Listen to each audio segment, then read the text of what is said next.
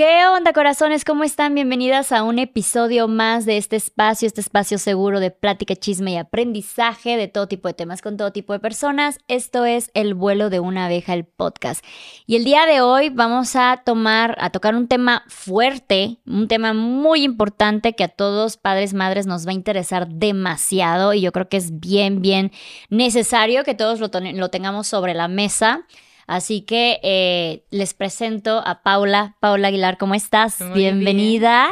Oye, cuéntanos un poquito de ti, qué haces, a qué te dedicas, quién es Paula. Claro que sí. Yo soy psicoterapeuta infanto-juvenil y asesora educativa familiar. Para hacerte un resumen un poquito, llevo 14 años trabajando con niños, con adolescentes, con papás y particularmente en el tema de prevención de abuso sexual infantil. Tengo un taller que... Mm, que me consume como el 80% de mi tiempo laboral. Me, dedico a viajar muchísimo, impartir este taller tanto a padres como a niños con papás, justamente para disminuir los riesgos de que los niños se encuentren en una situación de este tipo, que es, no sé si sabes las cifras, la última cifra más actualizada que leí decía, cada minuto son abusados sexualmente en México 10.2 niños. Cada minuto. Wow. Entonces es un tema muy relevante, muy poco hablado, eh, no tenemos la formación tampoco para llevarlo, venimos de generaciones, aparte de educación muy distinta, que no favorece evidentemente el que cuidemos a nuestros hijos. Entonces, en resumen, un poco esa soy yo. Perfecto, y es, es bien importante porque cuando eh, hablamos de sexualidad, en este episodio vamos a hablar de sexualidad e infancia. Cuando uno piensa que tiene que tener esta plática de sexualidad con sus hijos, se imagina a sus hijos adolescentes que están a punto de empezar a tener relaciones sexuales y hay que hablarles de cómo prevenir embarazos y enfermedades sexuales, ¿no? de transmisión sexual. Sin embargo, el tema de la sexualidad con nuestros hijos, como dices, empieza desde que son bebés, ¿no? Entonces hay muchos, muchas cosas, muchos puntos a los cuales no estamos preparados, no nos abrimos para estar preparados porque pensamos que el eh, tocar estos temas es sexualizar a nuestros bebés, a nuestros pequeños que todavía no están en la etapa de desarrollo. Yo lo veo con mi hija de dos años y yo veo que ya estoy en la necesidad de cómo empezar a enseñarle sus partes íntimas, la importancia de cuidar sus partes íntimas, la importancia de ella decir, no, esto es mío, cosas así. Entonces, eh, y obviamente no tengo las herramientas como madre, ¿no? Porque yo crecí en, en, una época en que todo eso era tabú todavía, ¿no? O sea, no, no, no se habla de esto. Yo te decía antes de cámara y lo volveremos a tocar en el, en el, en el transcurso del episodio, yo conocí la masturbación muy, muy pequeña, como un juego. Yo juraba que era un juego y yo decía, vamos a hacernos cosquillitas y yo era muy bebé, o sea, yo ya tendría, no sé, tal vez la conocí cuando tendría 6, 7 años, ¿no? Y yo lo único que decía era, siento cosquillitas.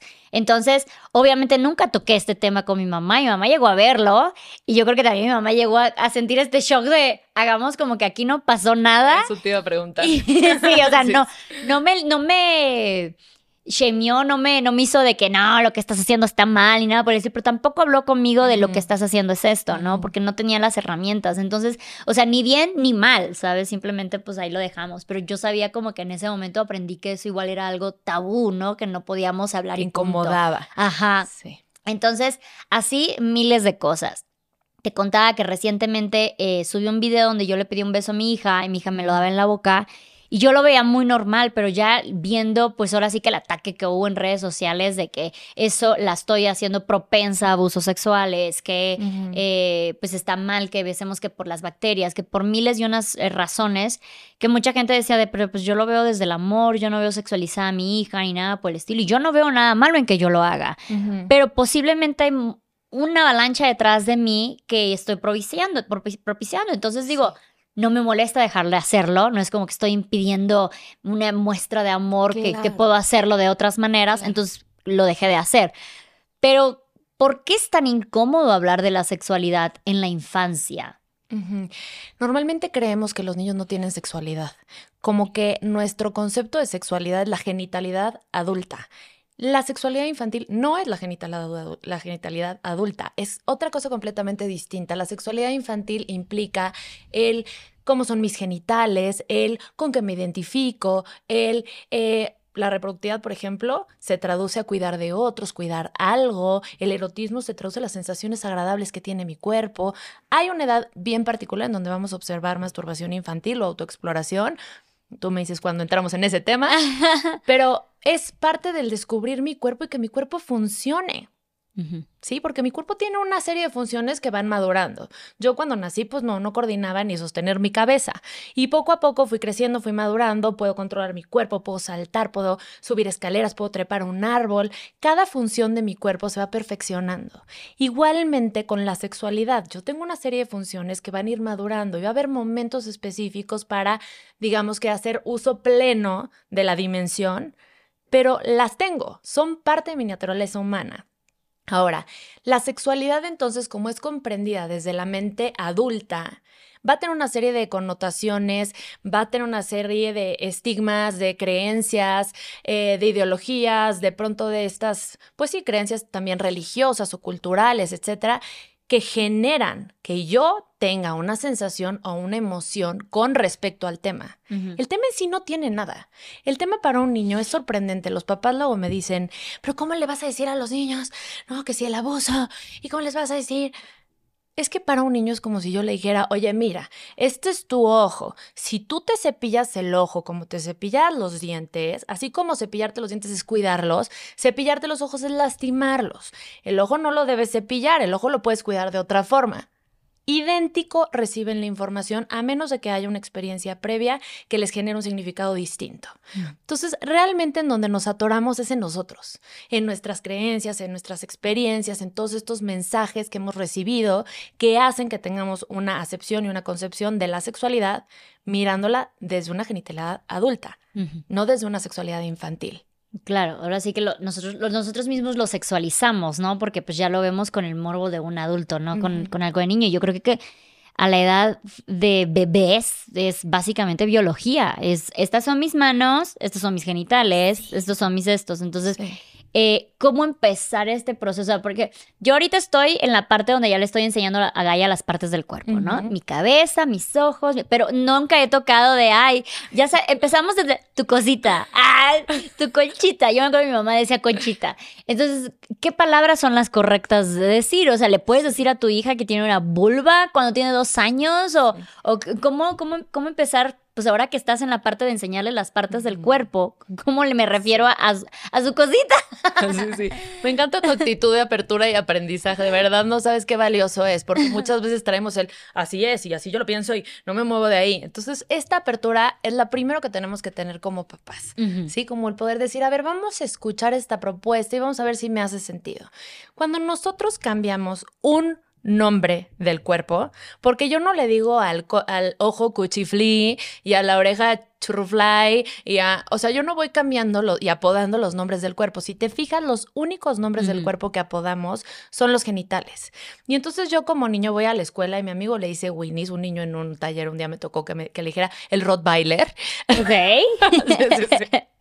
O sea, y entonces de pronto dicen los niños, ¿qué pasa con esta parte del cuerpo? Son mensajes no verbales, ¿ok? Es entre líneas, no es que se sentaron a darle la lección. Pero se dan cuenta los niños que incomoda, que hay algo prohibido, algo censurado, algo que evitamos, porque cada quien decide hablarle por un nombre distinto, o porque cuando hacemos esquema corporal, justo lo que acabas de decir es, a ver, ¿dónde está tu cabeza? Y ahí va la bebita agarrándose su cabeza, y tus ojos, y tu nariz, y tu boca, y tus hombros, y a lo mejor dices incluso tu pecho, tu panza, y luego te vas a las piernas, a las rodillas y a los pies. Ya ahí también te está saltando una parte del cuerpo. ¿Por qué? Estamos mandando un mensaje sin nombrarlo. Y el mensaje que mandamos es, ahí hay algo raro, ahí hay algo que me pone nerviosa, ahí hay algo que debemos de evitar, ahí hay algo que no se habla, fíjate qué potente, ahí hay algo que no se habla. Y cuando hay un abuso, ¿qué? No se habla. No se habla. Entonces, ¿qué tenemos que hacer? Normalizar e integrar todo el esquema corporal. Y entonces llamar a cada parte del cuerpo por su nombre. Y igual como enseño nariz, boca, enseño, sí, sí, vulva. vulva, vagina. Como vulva, sí. Eh, el nombre vagina también es correcto, pero es la parte interna. Ok. Ok, entonces, sí podemos usar vagina cuando estemos refiriéndonos a la parte interna, al interior de los labios, etcétera. Pero la parte externa, la que se ve, así nada más por estar parados, se llama vulva. Y tenemos eh, las nalgas, y tenemos el ano, y tenemos el pecho, y en el caso de los niños tenemos los testículos y tenemos el pene. Sí, esos son los nombres correctos. Así, qué loco, porque conforme lo vas diciendo, mi, mi luz de 36 años, cuando estoy así ¿cómo le voy a decir a mi hija eso? Pero es importante, es importante. Y yo, lo hemos dicho muchísimo en este podcast. Gran parte importante del crecimiento de aprender es desaprender. Entonces, esta deconstrucción de que todo eso es tabú y todo eso es malo, son partes del cuerpo. Es biología. Y son un nombre. Puramente biología.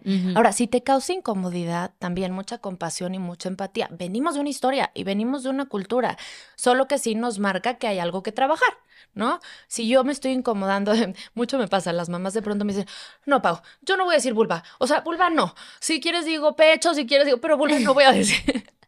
Siempre les digo, es que es cualquier nombre. Tú le estás dando toda una connotación que tiene que ver con tus experiencias, con tus creencias, incluso con tus heridas. Entonces hay que revisar todo eso para que no te haga mella un nombre. Sí. Y para los niños te prometo que es como si les dices, este, esto es tu dedo, meñique, índice, pulgar. Ah, sí. No sabía que se llamaba índice y pulgar. Sí, ellos de verdad, una vez que ya empiezas a hablar con ellos, te das cuenta que ellos absorben todo con una naturalidad. es como el superpoder de los niños, que tienen todo desde un punto de vista tan natural, tan inofensivo, ¿no? Porque obviamente no tienen toda esta historia, todo, esta, todo, todo lo que venimos trayendo ya los adultos. Yo me acuerdo cuando, en mi caso, digo, solamente tengo a Gaia. Pero cuando yo era chiquita, pues yo, yo tengo un hermano, ¿no? Y me acuerdo la primera vez que nos bañamos juntos. Y este de ¿por qué él tiene diferente algo que yo? Entonces, ¿cómo explicarles de, mira, tu hermanito o fulanito tiene un pene y tú tienes vagina, porque, bueno, vulva, porque tú eres niña, él es niño, o sea, ¿cómo explicar esta parte de que hay, cuerpos diferentes y que estas diferencias marcan a veces el sexo de esa persona? Todo va dándose de una manera bastante natural y espontánea y los niños a veces nos van marcando la pauta. Así como tú no le explicas a un niño que no camina cómo cruzar la calle porque todavía no va a usar ese aprendizaje, todavía no lo requiere, no le es significativo, es más, si se lo explicas, igual y le entra por uno, le sale por el otro, ¿sí? Igual ellos nos van marcando un poquito la pauta. Cuando un bebé nace, lo que está es muy ensimismado y entonces los primeros meses de vida, yo te diría 18 a, meses, a 24 meses más o menos, año y medio, dos años, están mucho más en su propio cuerpo, más centrados en las experiencias como muy egocéntricas, que es parte de la naturaleza infantil. Y posteriormente, alrededor de los dos y medio, tres, empiezan a mirar más allá de sí mismos y solitos empiezan a darse cuenta. Hay niños que lo, lo, hacen notar mucho más que otros. Hay niños que pasan casi desapercibida esa etapa y hay otros que dices, madre, o sea, está pero metido en la etapa que se llama etapa fálica. Es una etapa de identificación psicosexual que va más o menos de los dos y medio, tres años a los cinco y medio, seis años, más o menos. El famosísimo Edipo, complejo Edipo, complejo de Electra, todo esto que hemos escuchado se da en esta edad. Es una edad en donde los niños ya pueden mirar un poco más hacia afuera por el mismo proceso madurativo, desarrollo cognitivo, porque ya no están tan centrados en tengo que dominar mi cabeza porque no se me vaya de lado, ¿no? o mis, piernas para caminar, ¿sí? Entonces ya pueden mirar un poco más hacia afuera y se dan cuenta, oye, hay gente que tiene pene y hay gente que tiene vulvas. ¿Quién tiene vulvas y quién tiene pene? ¿De qué depende? Aparte de vulva, ¿qué más tienen en común? Aparte de pene, ¿qué más tienen en común? Y es una etapa bien exploratoria en donde los niños juegan a casarse, el embarazo, eh, los papás, em, a los besos en la boca, a el príncipe y la princesa, si vieron muchas películas de Disney, por ejemplo, eh, juegan a juegos de roles, el bombero, el policía, el detective, el superhéroe, están probando su identidad y sus identificaciones. En esta etapa, las pobres maestras del kinder salen a avisarle a los papás cada salida, así de, eh, este, hoy en el recreo se bajaron los pantalones, ¿no? y entonces, a veces los papás se escandalizan muchísimo. Es bien importante diferenciar cómo o cuándo determino si se trata de un abuso sexual, porque el abuso sexual también es entre pares. Niños de la misma edad también se considera abuso sexual. ¿Cuándo? Ahorita te voy a dar los criterios pero es bien importante diferenciar cuando se trata de un juego sexualizado propio de la edad, porque tengo curiosidad, porque quiero conocer, así como si nosotros llegáramos a Marte y hubiera marcianos y nos les quedaríamos viendo y quisiéramos que nos enseñaran todo y queremos ver si todos se sienten igual, porque pues no los conocemos, es la primera vez que los vemos y estamos descubriéndolos. Eso es como muy parte del desarrollo. Pero hay otros momentos en donde sí puede ser un abuso sexual entre pares. Te voy a decir como los criterios de, de Por favor son dos principalmente. Uno es el poder y la autoridad. ¿sí? Cuando hay una diferencia de poder y de autoridad. Y tú dices, bueno, ¿cómo dos niños de cuatro años van a tener diferencia de poder y autoridad? Puede ser que uno sea más corpulento que el otro, que uno tenga una personalidad más imponente que el otro, que uno haya estado expuesto a información que el otro no, que uno haya visto pornografía, que uno haya vivido un abuso, que uno... Y ahí ya hay diferencia de poder y de autoridad, por un lado. Y luego, por otro lado, ¿cuál es la intención? La intención es conocer, saber cómo es, quiero saber tú qué tienes y cómo es el tuyo, o mi intención es provocar una sensación en ti o en mí. Mm. ¿Sí? Y esta sensación mm, como adultos la entenderíamos como placer sexual, como niños es algo bastante más confuso, pero es una sensación, digamos, que sería parecida a una experiencia previa. Normalmente cuando vemos esto en un niño es porque están replicando algo que ya vivieron. Y entonces ahí es donde hacemos la diferencia pero vamos a encontrar muchísimo en esta etapa todo ese juego y de repente puro mamá, mamá, mamá, mamá y papá no, o papá, papá, papá y mamá no, o ponerse los tacones, este, pintarse, eh, o luego los niños, ¿no? Que a veces muchas mamás se escandalizan porque quieren probar el disfraz de princesas, ¿no? Pero no pasa nada si el niño prueba el disfraz, la niña prueba el disfraz de superhéroe, sí. ¿no? Hacemos de pronto estas diferencias Ojo, hay que estar tranquilos. Los niños están explorando y conociendo y viendo con qué se identifican. Es como esta primera identificación. No significa que en este momento van a hacer su elección de género o de objeto de amor, pero sí es una primera exploración de qué hay en mi cuerpo y yo con quién me identifico. Claro, porque eh, es algo como que bien diferente. Eh, esto lo aprendí en, no sé, algo que leí, que son cosas diferentes saber tu sexo, tu identidad de género y tu... Eh, Elección de objeto de amor. ajá, bueno, tú lo dijiste diferente, pero era, era otra palabra, pero ajá, tu bueno, sí, tu atracción o algo así. Este, son tres cosas completamente diferentes. Porque ahorita, con, toda esta apertura que ya hay, a que habemos diferentes formas de, eh, género, de, cómo te identificas, etcétera, empiezan a hacer las bromas de que, ay, nace un niño y no, no te puedo decir el sexo. Pero el sexo son cosas completamente diferentes a que me digas si de grande va a identificarse de otra manera, ¿no? Entonces, igual empezar a entender que no una cosa va con la otra, porque incluso las personas que quieren ser como más abiertas, más deconstruidas y dicen de no, es que yo no le voy a decir si es niño o niña.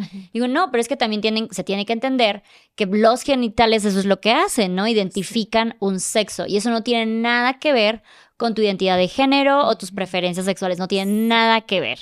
Entonces, eh, también ahora yo lo que veo, yo que estoy educando ahorita una niña de dos años, sí veo que ya cada vez es menos esta intención de educar con género.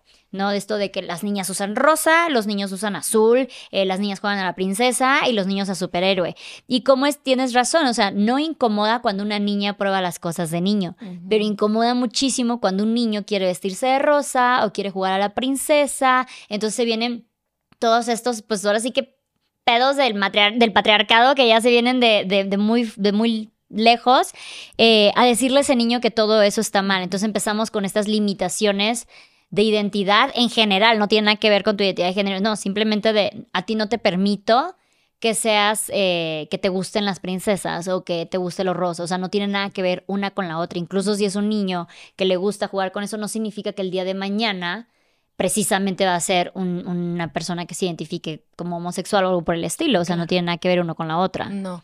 Entonces, desde ahí como que relajarnos como papás y saber que les podemos dar el, chance de, pues, de explorar, ¿no? Totalmente, porque aparte lo que ellos van a construir como estos conceptos tiene más que ver con todos los no verbales. O sea, tú vas a ir transmitiendo sensaciones, emociones, reacciones que le van a dar referente al niño de esto está bien, esto está mal, esto es bueno, esto no es bueno, esto lo evito, esto pone nervioso a la gente, esto es inadecuado.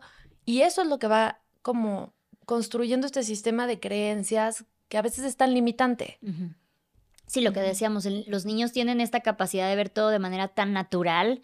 Eh, porque digo, parte de, la de hablar de la sexualidad con nuestros pequeños es que nos van a hacer preguntas de, oye, ¿Por qué esos dos hombres se besan? ¿Por qué ella tiene dos mamás? ¿Por qué esta persona a veces la veo como mujer, a veces la veo como hombre? O sea, todas estas cosas. Entonces, uno como adulto, con educaciones que venimos desde antes, donde todo esto era tabú, pues lo vemos con un miedo de, si le hablo de esto, estoy incitando a que mi hijo o mi hija también tenga este tipo de comportamientos, ¿no? O sea, como que ya estoy desde aquí programando su estilo de vida nada más por hablarle de estas cosas. Entonces lo vuelve uno mismo tabú. Y yo vi un cartel que me encantó eh, en el Pride. Yo fui con mi hija y había un cartel que sostenían unos niñitos que decían, yo todavía no sé si me gustan las niñas o los niños, pero yo quiero saber si el día de mañana me llega a gustar algo, no me quiero sentir mal porque no me está gustando lo que uno piensa que me debe de gustar. Entonces, por eso es importante también hablar de estos temas, no porque estemos propiciando, pero si el día de mañana eh, tu pequeño tiene estas dudas de su sexualidad, no se sienta mal consigo mismo porque lo hemos tratado como un tabú o sea, todo este tiempo. Totalmente. Yo algo que recomiendo muchísimo como para promover integración, diversidad desde los niños eh, que a lo mejor me estoy desviando tantito del tema, pero bueno, lo voy a meter. Ahorita en un ratito regresamos, no importa. Eh, es, son dos cosas. En primer lugar, siempre exponer todo lo que existe. Mira, hay personas que piensan así y sienten así, hay personas que piensan así y sienten así, hay personas que piensan así y sienten así. ¿Tú qué opinas? ¿No? Yo qué opino, porque se vale tener opiniones, se vale tener ciertos valores, creencias y exponerlo, pero se expone desde un lugar de no es la verdad absoluta. ¿Sí? Hay gente que, por ejemplo, hablando de la muerte, por poner un ejemplo más sencillo, puedes decir, ¿qué pasa cuando te mueres?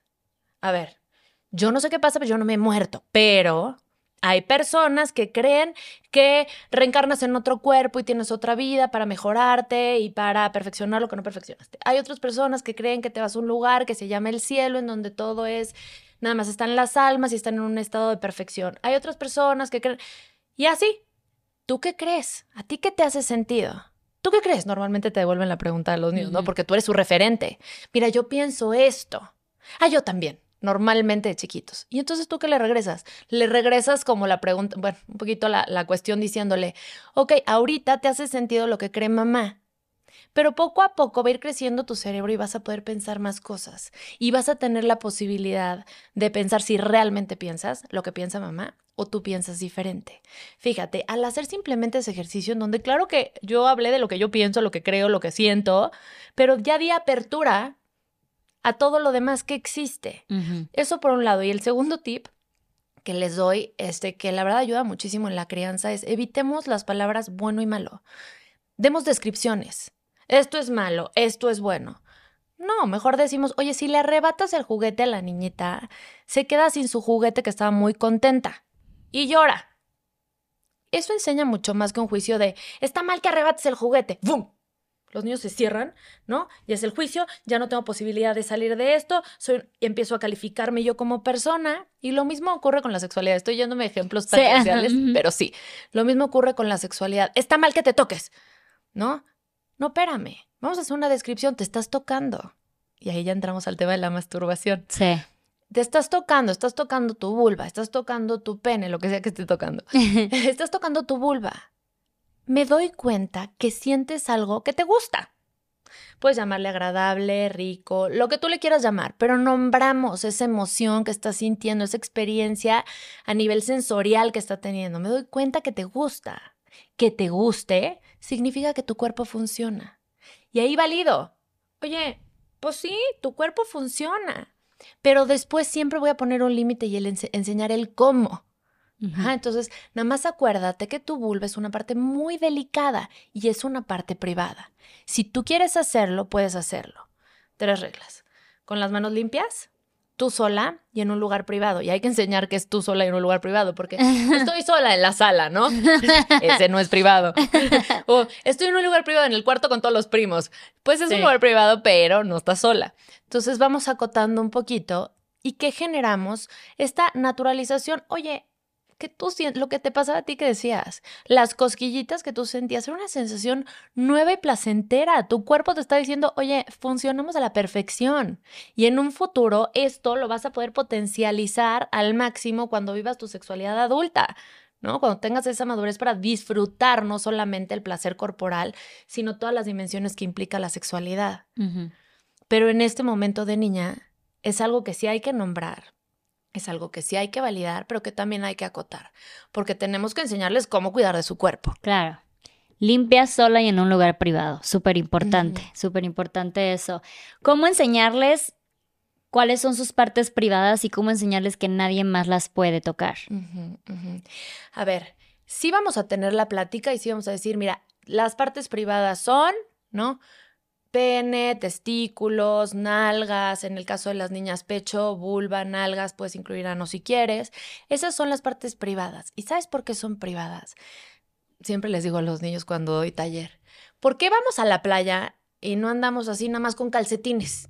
O sea, porque solo lo único que nos tapamos son las partes privadas. O sea, ¿qué las hace tan especiales? Me encantan los niños porque aparte en su pensamiento tan concreto dicen cosas como, se te puede meter la arena, este, se van a burlar de ti, te dicen. Pero bueno, la idea aquí es hacer esta reflexión.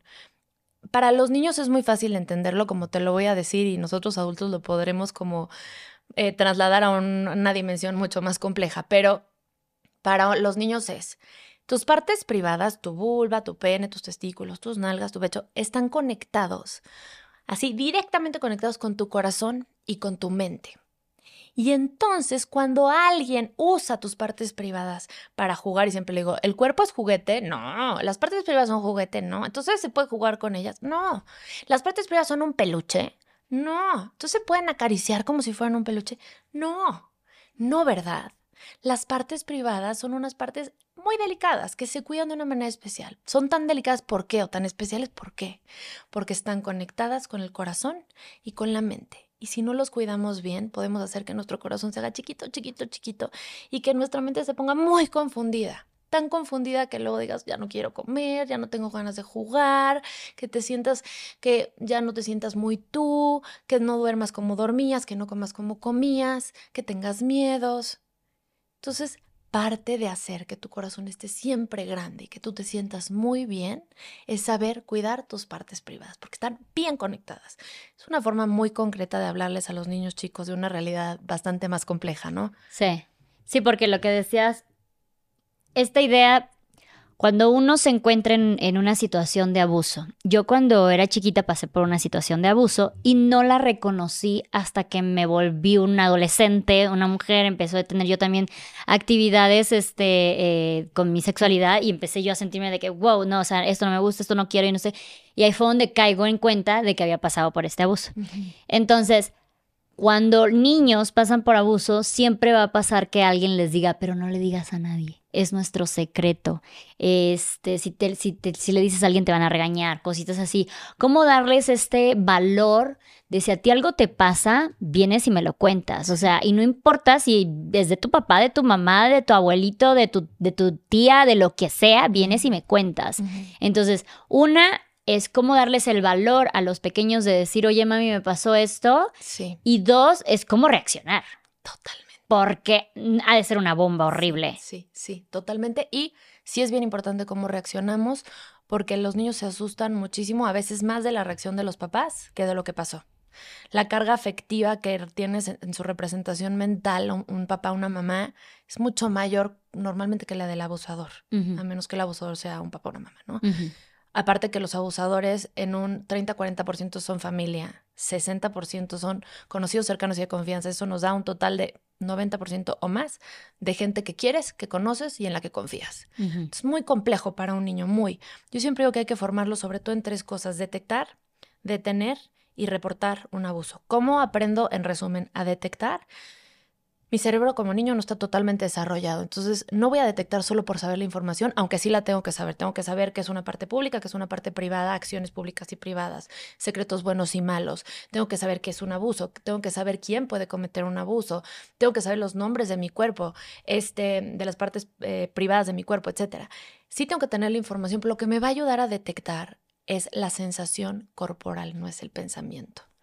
Es esa sensación y entre yo esté más conectado con mi cuerpo y sepa identificar y leer con más facilidad lo que me dice mi cuerpo, callando la voz de mi cabeza, porque mi cabeza me dice, pero es tu tío, pero el adulto siempre tiene la razón, pero el adulto siempre es bueno, pero la mente polar de los niños no les permite integrar que alguien bueno pueda hacer algo malo. ¿Sí? Les es muy difícil. Entonces, a nivel de detección es estar muy en contacto con su cuerpo para reconocer la incomodidad y que siempre en la vida cotidiana ellos puedan reconocerla, verbalizarla y poner a partir de ella como fuente válida de decisión, poner un límite, decir que no, alejarse de una situación. Y me refiero a cualquier cosa.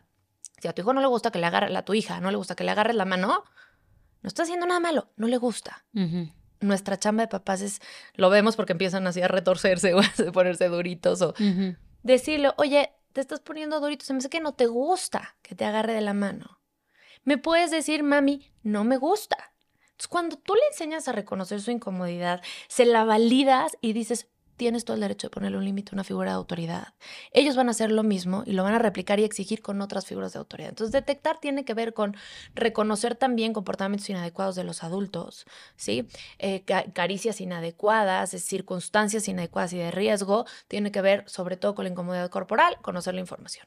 Luego, eso es detectar. Detener. Yo puedo ser un niño que detecto perfectamente pero que no soy una persona segura.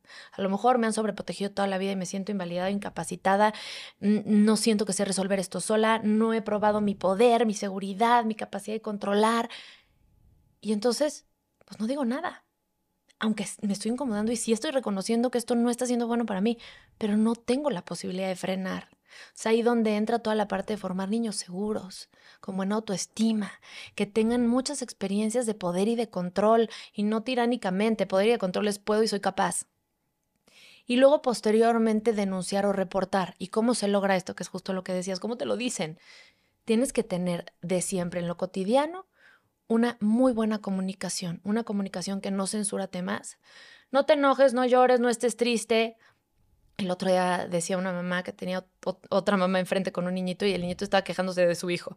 Me pegó Luisito, haz de cuenta. Y la mamá del que estaba reportando eso le decía, claro que no, estaban jugando, no es cierto, ya no digas. No tenemos cultura de denuncia, no tenemos cultura de asertividad, promovemos a todo lo que da la obediencia, promovemos a todo lo que da complacer al otro. Entonces tú sácate el pan de la boca para que el otro esté feliz.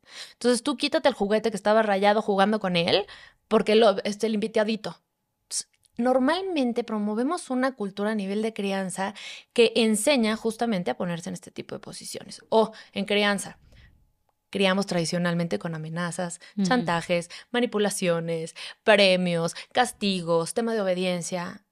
Pues estos son los mecanismos que usa el abusador, los mismitos. Por eso la crianza consciente o la crianza positiva o la crianza respetuosa, la que quieran de las nuevas crianzas, ayuda y contribuye muchísimo a proteger a nuestros hijos de un abuso enseñarle a un niño que es una manipulación y a desmantelarla. Incluso cuando tú lo haces como mamá, ¿no? Integrar el error, que los niños sepan que en esta casa se hablan de los errores y que tú hablas de tus errores y no es el fin del mundo y que somos equipo para apoyarnos y enseñarnos a reparar. Y que sí puede generar emociones, a lo mejor de tristeza, de enojo, pero eso no implica que te dejo de querer, no implica que vales menos y por supuesto que no implica que te vas a quedar solo en esta situación. Te acompaño cada paso del camino a resolver algo que es nuevo para ti y que es a lo mejor tu primer error, pero vas a tener miles y cientos el resto de tu vida. Sí. Y como dices, tú te estás enfocando ahorita en, en, estas pequeñas crianzas desde, desde que somos pequeñitos, pero ¿cuántas no crecemos con la idea de que si no hay penetración, vaya, no es un abuso? ¿Sabes? De me tocó la pierna y yo estaba súper incómoda, o sea, mi jefe me agarró de la pierna o algo así, este, pero pues no me violó, entonces no puedo reportar eso, ¿sabes? Entonces empezamos como que a normalizar y esto se va a mostrar en nuestras vidas de, mucha de muchas maneras. Si no te golpea no es abuso físico, si no te viola no es abuso sexual. Entonces como que esperamos siempre ir hasta el extremo para que sea validado. Entonces como que dices de, me jalonio, pero no te golpeó, no, estaban jugando, ¿sabes? Como que no te veo los moretones, no te veo nada. Entonces siempre esperamos como que tener algo más traumático para darle la validación. Minimizamos y devaluamos las experiencias. Sí. Que dejan la misma huella. Sí, claro, ¿no? Lo que dices, desde le incomoda que le agarres la mano, le incomoda que lo abraces cuando lo saludes, ¿sabes? Es empezar a validar desde esos pequeñitos detalles, ¿no? Porque luego empezamos a crecer normalizando el estoy incómoda, pero me tengo que aguantar. Exacto, exacto. Ahí está la clave educar a nuestros hijos para poder expresar su incomodidad y mostrar otras maneras, porque sí, somos seres sociales y sí necesitamos saludar, pero es suficiente con decir hola. ¿No? Con si te hablan puedes voltear y mirar a los ojos y contestar. Es suficiente con eso. No necesitas dar besos, no necesitas dar abrazos, no necesitas complacer al otro, no necesitas cubrir la necesidad afectiva del otro. Eso es muy personal. Ahora, decías hace rato eh, el tema de qué pasa si un niño te reporta alguna situación de abuso. Y también hablaste del abuso que es de no contacto y creo que vale la pena como mencionarlo, ¿no? Para romper con esta idea de que solamente una penetración es un abuso. El abuso es de contacto y de no contacto. El de contacto, pues todo lo conocemos, desde penetración, tocar, eh, sexo oral, este tipo de cosas, ¿no? En donde literalmente hay contacto piel con piel. Y el de no contacto va a ser, por ejemplo, poner a ver un niño pornografía, escuchar o ver un acto sexual, fotografiarlo en posiciones sexuales, eh, todo este tipo de cosas que los exponen a contenido que su mente todavía no puede digerir y que los puede perturbar. ¿Sí?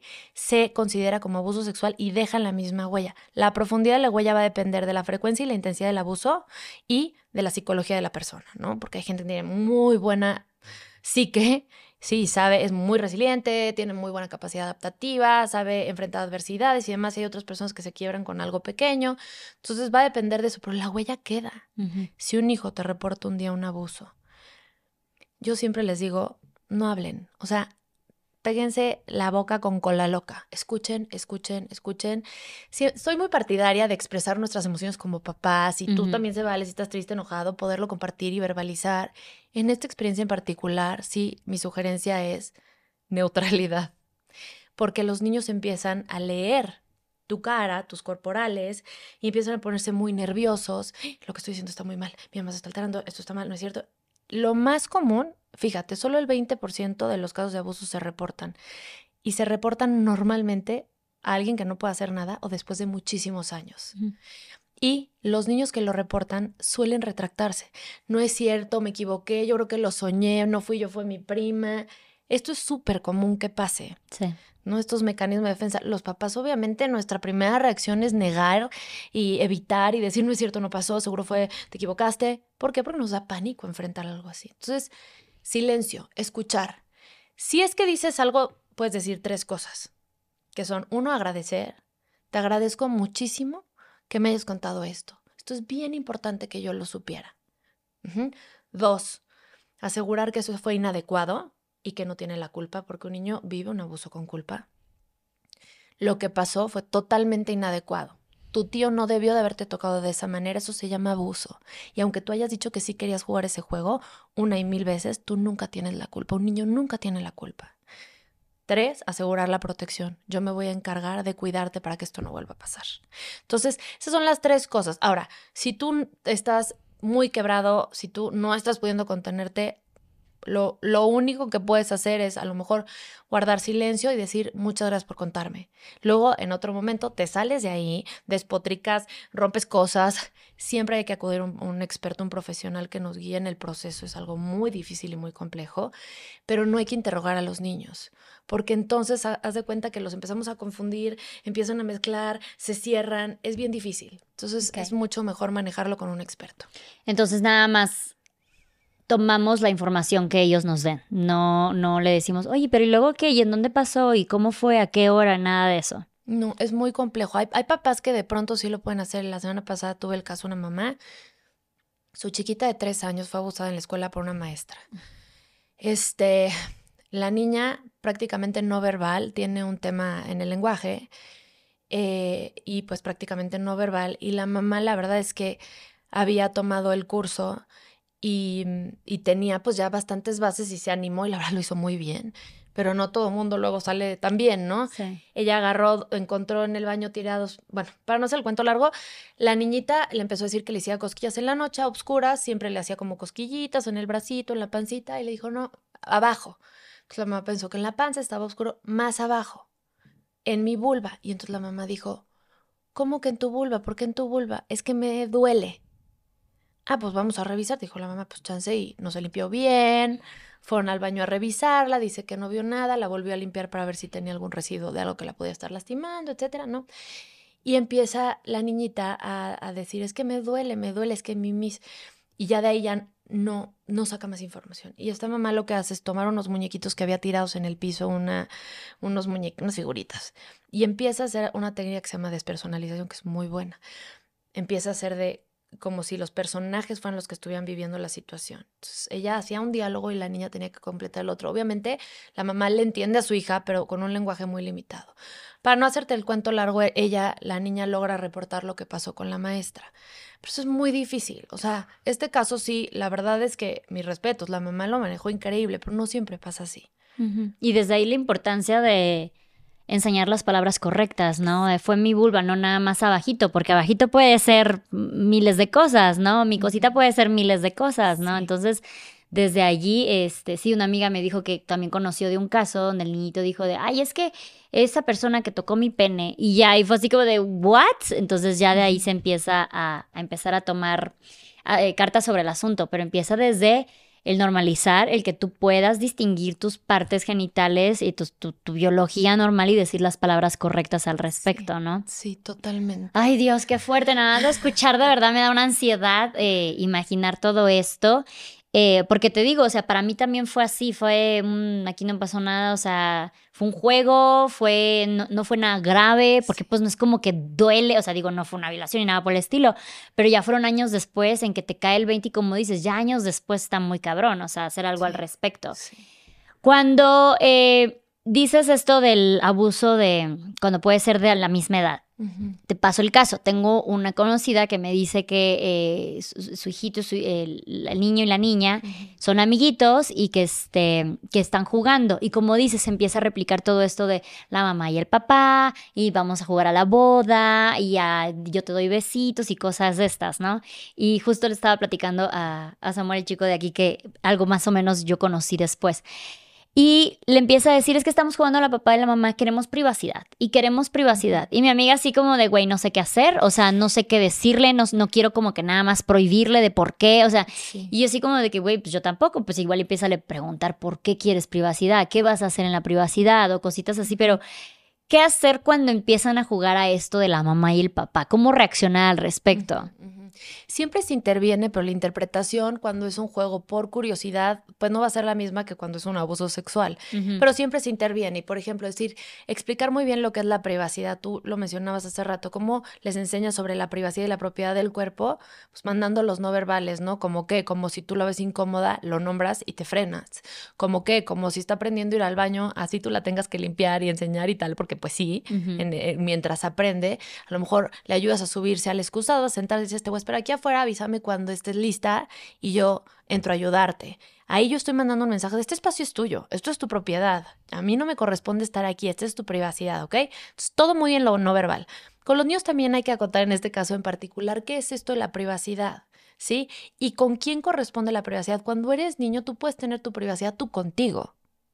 Tú con alguien más no es apropiado de un niño, eso ya sería intimidad. Y la intimidad no debe, o sea, no la tiene un niño. Puede tener privacidad en cuanto a qué quiero ir al baño, en cuanto a qué me quiero cambiar, en cuanto a qué me quiero bañar. Puedo tener, por ejemplo, cierta información que manejo con alguna persona, como todavía me hago pipí en la cama y a lo mejor eso lo platico y lo manejo con mis papás, o es un código, como decimos en mi casa, es código A. Código A es que no puede salir de los hermanos y de mí, ¿no? Nada más ahí se maneja y es como entre nosotros lo sabemos, pero no vamos por la calle diciendo que alguien todavía moja la cama. Sí ese tipo de cosas. Hay momentos de privacidad, hay juegos este, que pueden hacer ellos solos cuando se están bañando, con su barquito, con sus pero cuando juegan con alguien más, lo apropiado en la infancia es jugar en lugares públicos, ¿sí? Porque un niño sí necesita todavía supervisión, porque un niño está aprendiendo, porque un niño todavía no conoce todas las posibilidades de cosas que existen que pudieran unas ser muy buenas y otras lastimar su corazón. Entonces, no, mi amor, no es apropiado jugar con un, en un cuarto con puertas cerradas cuando eres niño. Cuando eres niño corresponde jugar en lugares abiertos. Esa también, por ejemplo, es una política de casa que ayuda muchísimo puertas abiertas. Los niños no tienen por qué ser, eh, eh, jugar con puertas cerradas. En esas circunstancias no es la cantidad de abusos que se dan entre niñitos, entre primitos, entre los hijos de los amigos que se reunieron a comer y entonces subieron al cuarto. Entonces siempre conviene y reduce riesgos que los niños, está padrísimo que jueguen, ¿sí? Pero no hay nada que esconder. Los juegos no tienen por qué tener nada que esconder. Si hay algo que a ti te da mucha pena, eso es tuyo contigo. Tu privacidad es esa.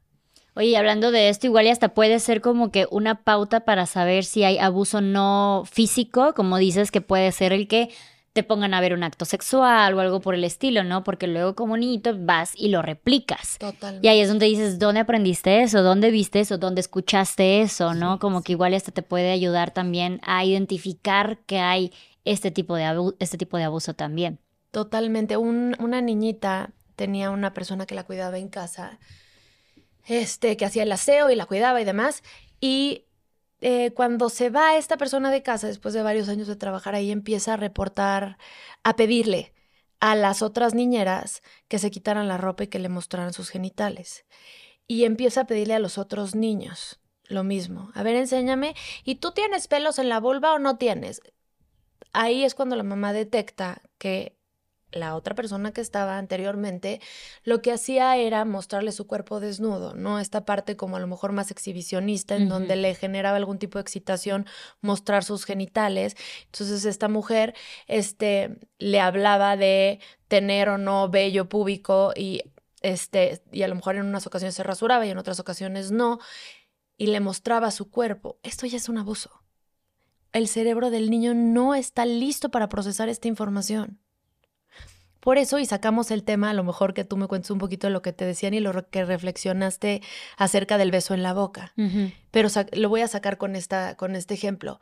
Los niños tienen un pensamiento tan concreto que necesitan muchísima consistencia en los mensajes.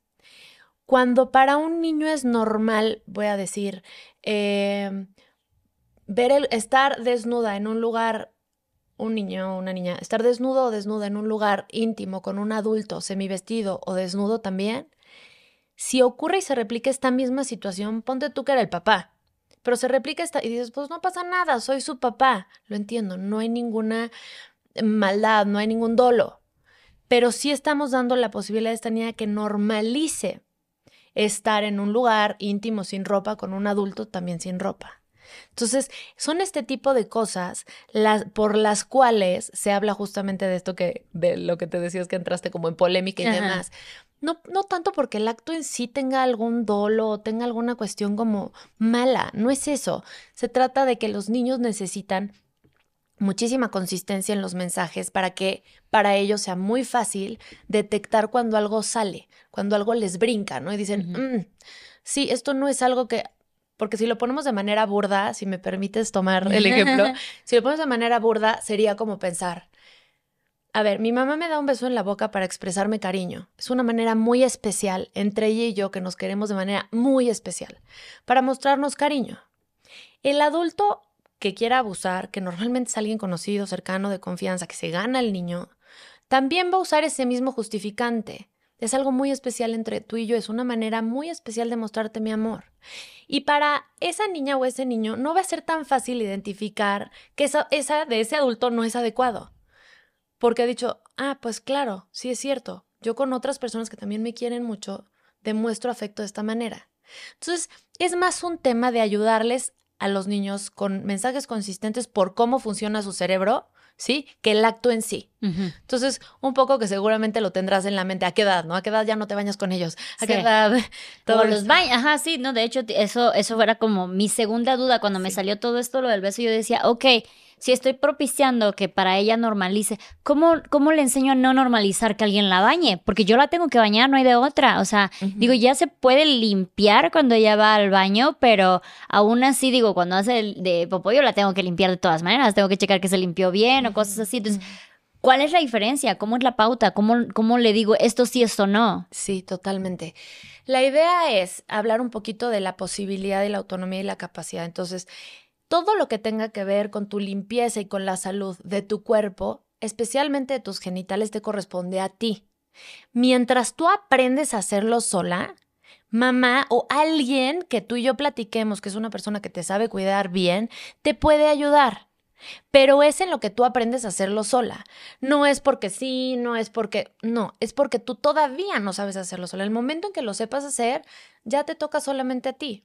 Y entonces en la bañada, por ejemplo, un tip que ayuda mucho es obviamente enseñarles y ponerles todos los artefactos necesarios, desde la esponjita, que yo sé que mucha gente no es muy fan del tema de la esponja y las bacterias y demás, pero lo que quieran, ¿no? El trapito, la esponja, no sé, este, el jabón líquido, lo que tú creas pertinente, pero tener como una serie de cosas, hasta un espejito para poderse revisar, para poderse limpiar toallitas húmedas, lo que creas necesario y enseñarle. Y mientras va aprendiendo, poco a poco vas tú soltando y retirando tu ayuda. Y a lo mejor llega una edad, eh, muy de libro es a los tres años y medio que los niños ya tendrían que hacer todo esto de manera independiente, ¿no? Limpiarse, bañarse, vestirse, Muy de libro. Hay otra teoría que dice que cuando una de las dos partes se siente incómoda. No promuevo yo tanto esta porque me ha pasado que yo estoy viendo la incomodidad del niño y me doy cuenta que los papás no la están viendo, Mm. ¿no? A veces no sabemos leer la incomodidad de nuestros hijos. Entonces, pero bueno, ahí están como las dos versiones o posibilidades.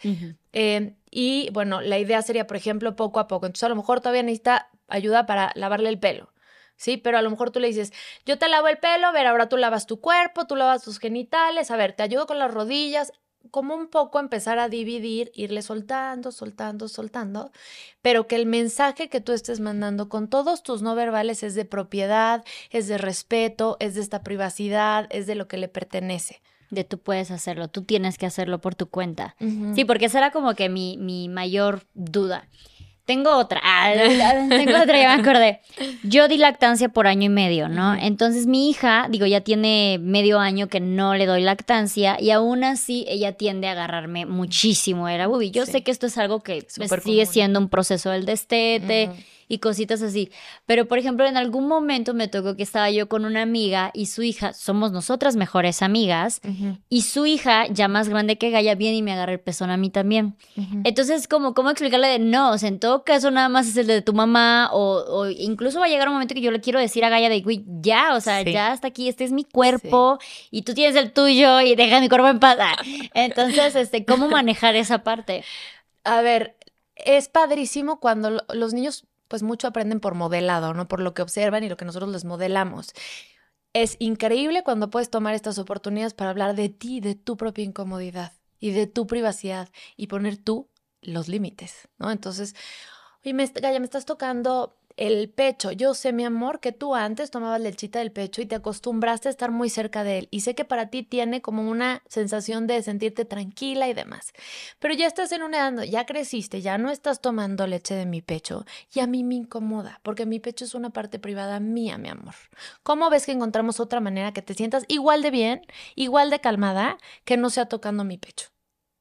Y entonces es una manera muy linda, muy suave, muy amorosa, ¿no? Y también de muchísimo aprendizaje. Cuando tú hablas de tu incomodidad, le enseñas a tus hijos que pueden hablar de la suya. Y le enseñas que cuando se sientan incómodos tienen que poner un límite. Porque aparte luego te ven incómodo, pero no te ven poniendo el límite. Entonces, ¿cómo van a aprender ellos a poner límites eh, con base en su incomodidad si Sí, a ti te ven que tú te la tragas? Sí. Sí, bueno, esto es, eso sí un punto nada más quiero recalcar para los que están viendo o escuchando, que me ha pasado también mucho con la crianza respetuosa, que pues fomenta muchísimo hablar con tu hijo y hacerle entender las cosas. Pero Gaia tiene dos años. Yo le digo cosas y le entran por un oído y por otro. Le, he- le he mostrado mi inconformidad muchísimas veces. Entonces ahí también tiene que, eh, tenemos que aprender que es un poco de prueba error, paciencia, repetición, repetición, repetición, ¿no? Porque también es como de, pues ya le dije y lo siguió haciendo. Y ahora, no, entonces sigue, Mm. síguele diciendo, síguele Sí. diciendo, ¿no? Porque digo, mi hija todavía no habla como tal y hay muchísimas cosas que piensa que se las dije por juego o cosas Sí. así. Entonces, sí, sí hay como un estira y afloje en esa parte. ¿no? Me hubiera encantado nada más decirle, ya no lo hagas, me ya incomoda y, ok, mamá, no, ah, Gaia no es así. ah. Entonces, bueno, entender esa parte con, Sí. con los pequeños también sería interesante. Y firmeza y consistencia. O sea, también mandamos mensaje con nuestra voz. O sea, cuando es, no, mi vida, no me gusta. A cuando es, no, mi amor, esta es mi parte privada, me incomoda mucho. ¿Sí? Sí. estamos mandando mensajes diferentes y los niños saben leer muy bien esos tonos, esas variantes, son expertísimos en no verbales. Sí, sí, sí. Oye, eh, fuera ya de estas partes de, del- las partes genitales, de la prevención de abuso, yo quiero tocar un poco el tema de la menstruación, en Ujú. caso de las niñas, porque digo, yo creo que lo mío fue como por ahí de los 10, 11 años, no me acuerdo, pero sí sé que hay niñas que lo pueden llegar a, a tener desde mucho más temprana edad. Y no tenemos esta conversación cuando esto pasa, ¿no? O sea, como que nada más incluso se llegan a decir estas malas palabras de es que ya eres mujercita o a partir de ahora ya no puedes jugar con niños o cosas así. Entonces, Sí. ¿cómo manejar la parte de la primer menstruación con nuestras hijas? Eh, en la medida de lo posible, todos estos temas tendrían que empezarse a abrir de manera como muy natural y espontánea. Una niña que convive con otras mujeres está expuesta normalmente a meter la mano a la bolsa buscando otra cosa y encontrar una toalla sanitaria o un tampón o eh, acompañar a mamá al súper y darse cuenta que mete al carrito una cajita de algo que yo no sé qué es.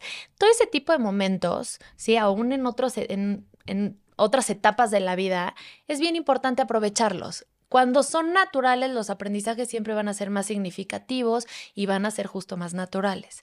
Entonces, ¿qué es eso, mamá? Ay, mi amor, esto se llama una toalla sanitaria. ¿Y para qué sirve?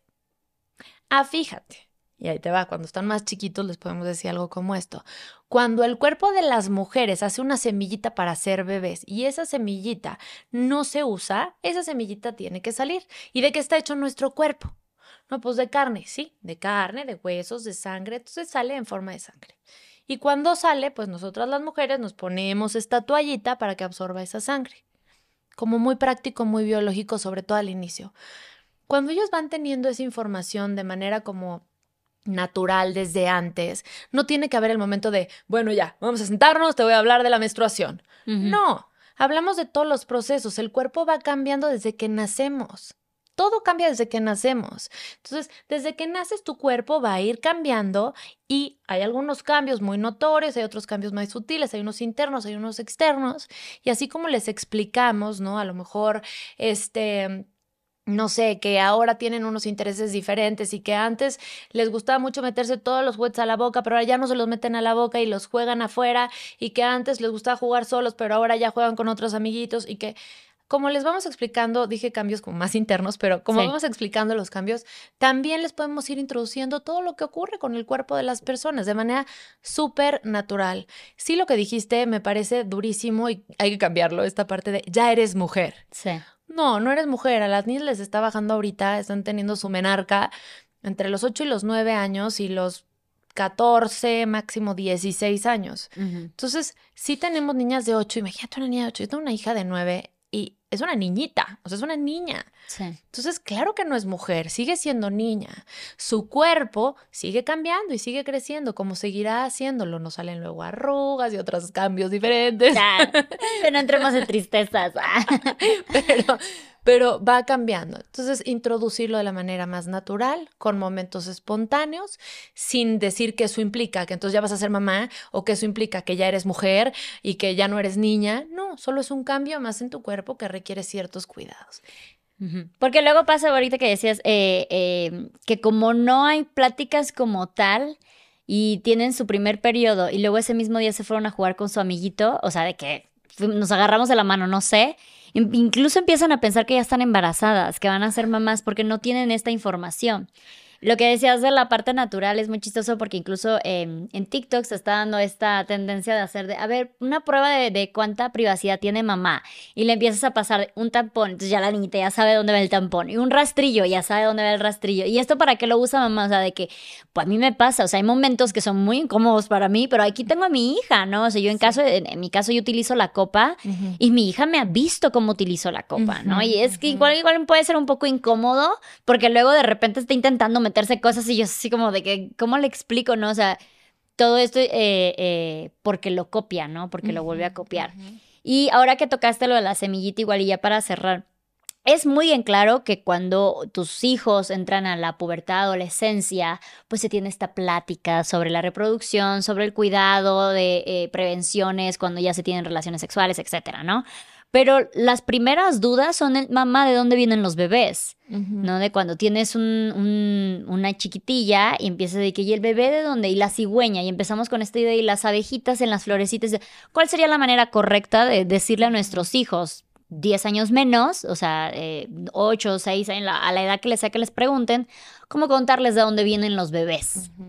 Lo primero siempre es, que seguro lo has oído mil veces, devolver la pregunta. ¿Para qué? Para saber desde dónde te están hablando y hacia dónde se enfoca su curiosidad. Y entonces saber qué contenido le vas a dar, ¿no? Porque hay niños que a lo mejor solamente quieren saber si vienen de, de alguien que los pensó, si, o sea, no necesariamente la, acción física, ¿no? O cómo se reproduce, cómo se forma el corazón y entonces las células. Depende desde dónde te estén hablando. Entonces, siempre devolver la pregunta para sondear desde dónde están y también preguntar tú qué te imaginas, tú qué piensas, como para poder eh, entender qué hay en su cabeza y hasta dónde llegan eh, sus posibilidades cognitivas y devolver la información. Siempre vamos a ir de lo más básico a lo más complejo dependiendo de qué tanta información y curiosidad tengan ellos y dependiendo también de la edad.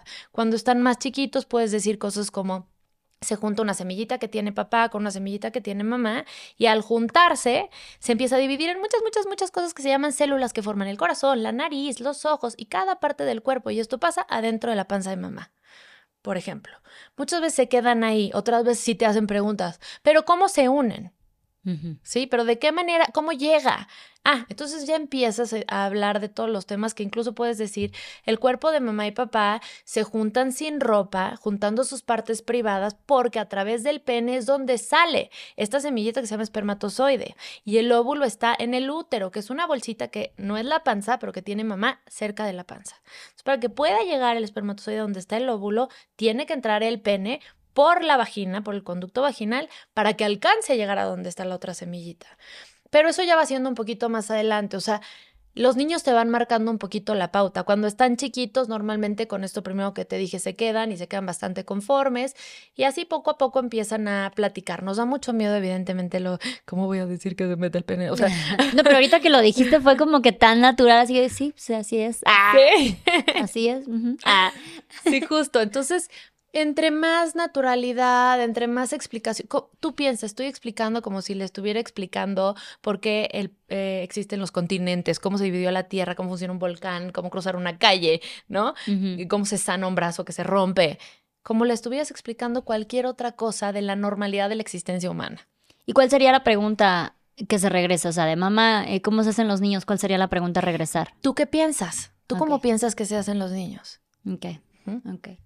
Oye, pues muchísimas gracias, Paula. De verdad me sacaste de muchas dudas. Ah, yo, te necesitaba en este espacio y espero que muchas mamis y papis eh, ah, escuchen este podcast hasta el final, lo puedan compartir porque creo que es, es muy importante. El año pasado yo te descubrí porque hiciste precisamente un curso sobre prevención de abuso en, este mes. Entonces, cuéntanos, eh, tú das talleres, das cursos, Sí. ¿Cómo pueden saber más de, tu trabajo? Claro, yo tengo una, una cuenta en Instagram que es mamá.con.ciencia, o sea, mamá conciencia.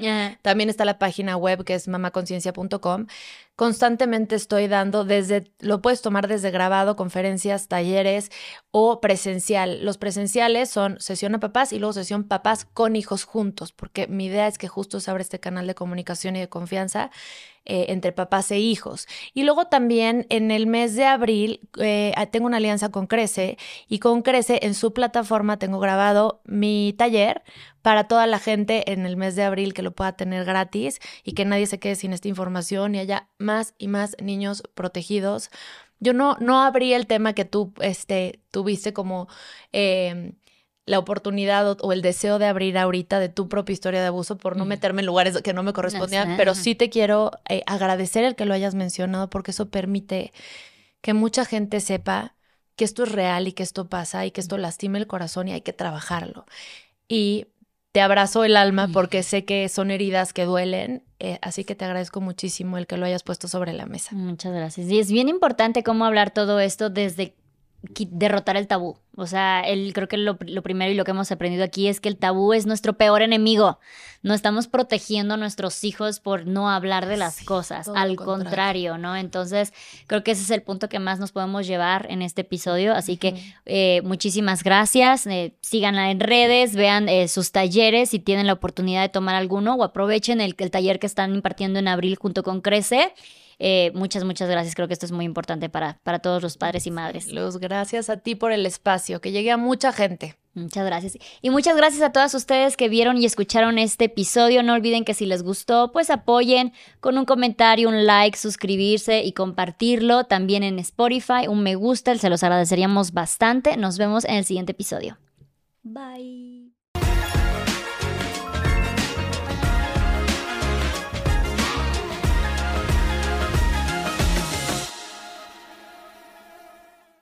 Hola, yo soy Pedro Prieto. Y yo soy Titi Jax.